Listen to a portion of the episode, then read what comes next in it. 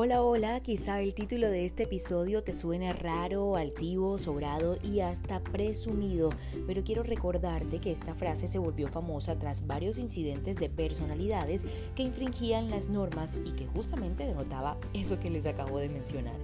Y puede que en la cotidianidad ni tú ni yo la usemos de manera intencional, pero sí dentro de nuestro vocabulario es posible que usemos algunas expresiones parecidas.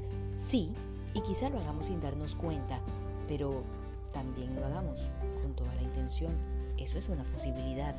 Está bien tener confianza en que nuestras capacidades nos hacen únicos, que ellas nos dan un plus frente a otras personas y que incluso es un buen ejercicio motivador para lograr lo que nos proponemos. Pero lo que no está bien es emplear estas capacidades para compararnos con otras personas diciendo cosas como estas. Ah, es que yo puedo hacerlo mejor que él. Yo sé más que ella pero yo lo hubiera hecho mejor. Ahora ves que en tu estilo quizás sí has caído también en ese tú no sabes quién soy yo. Con esto quiero decirte que dentro de nuestro comportamiento se desprenden rasgos que comunican tantas cosas de nuestra personalidad y cómo eso puede estar mandando el mensaje equivocado.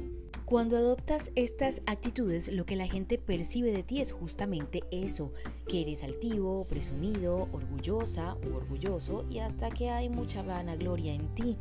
En la vida, aunque estemos seguros de nuestras capacidades, hay que dejar que sea nuestro trabajo, las huellas que dejamos en cada labor que hacemos y en cada persona con la que tratamos, que sea pues nuestra mejor carta de presentación. El mejor mensaje que podemos dar es aquel que damos sin darlo.